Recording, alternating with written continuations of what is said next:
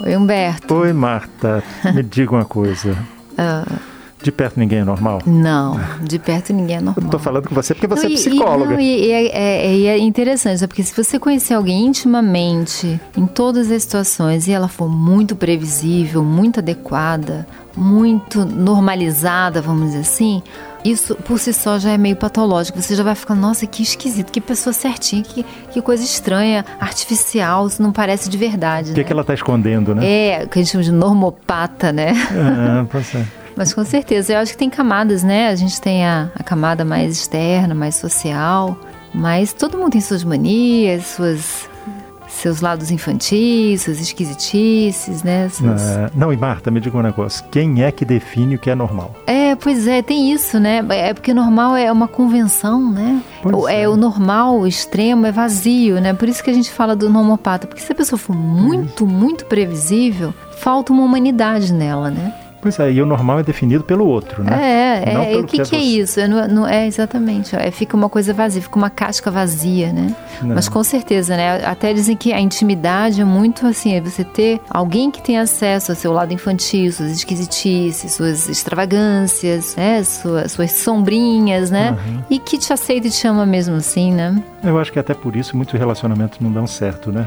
A pessoa encobre esse lado, encobre esse lado, depois se junta a outra pessoa e aí mostra o lado. Ah, porque se você convive intimamente com alguém, ah, isso tudo vai aparecer, não tem como não aparecer, né? Ah, Então é quando a gente realmente conhece uma pessoa em todos os seus lados, né? e ainda tem um problema que eu acho, né? Você tem o normal individual Aham. e você tem o normal coletivo, né? É que aí você fica mais claro ainda que não existe normal, né? Pois Porque é. você vê as culturas e hábitos que são extravagantes numa cultura são absolutamente normais em outra. Então a gente não vai ter. E ainda a normalidade não é só uma questão psicológica, né? É uma questão de regras sociais. né? Sim, é de convenção, né? De É, convenção. à medida que você aceita determinadas regras sociais, Agora, uma coisa interessante, Humberto, é o seguinte: é que se uma pessoa fala assim, não, eu sou uma pessoa completamente resolvida, equilibrada, normal, essa pessoa não se conhece. Né? Porque é, é, já, é, já é uma afirmação bem estranha. Não. Ou então quem fica muito escandalizado com qualquer excentricidade, qualquer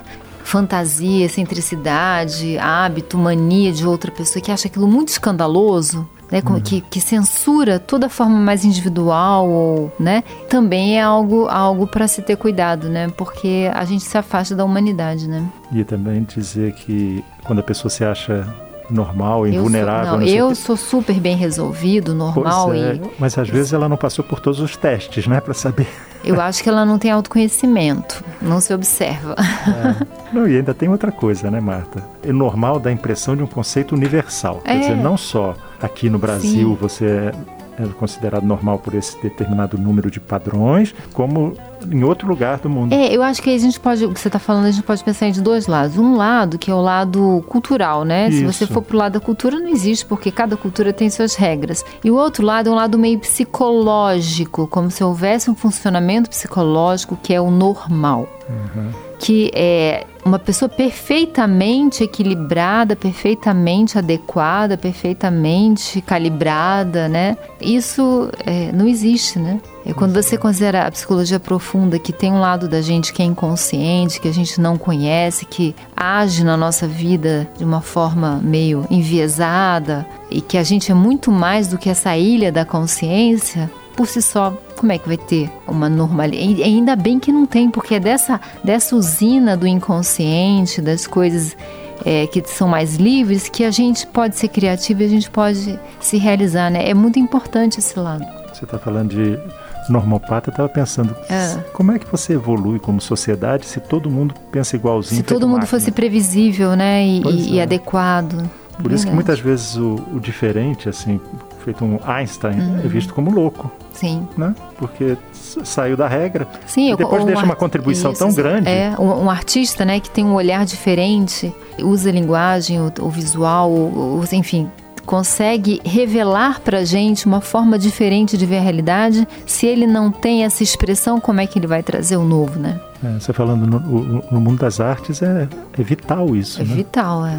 Imagina se você chegasse em todas as exposições elas fossem exatamente iguais. Mas eu acho que é vital para todo mundo. A gente precisa dialogar com esse lado é, selvagem da gente, que é livre, que é infantil também, uhum. às vezes, que é, tem manias, que a gente não entende, que é criativo, que, enfim, esse lado que está ligado às nossas esquisitices e também às patologias, mas também está ligado ao nosso ouro, né? Uhum. Ao melhor da vida, vamos dizer. Ô, Marta, chegou nosso andar. Chegou. Vamos lá? Vamos lá.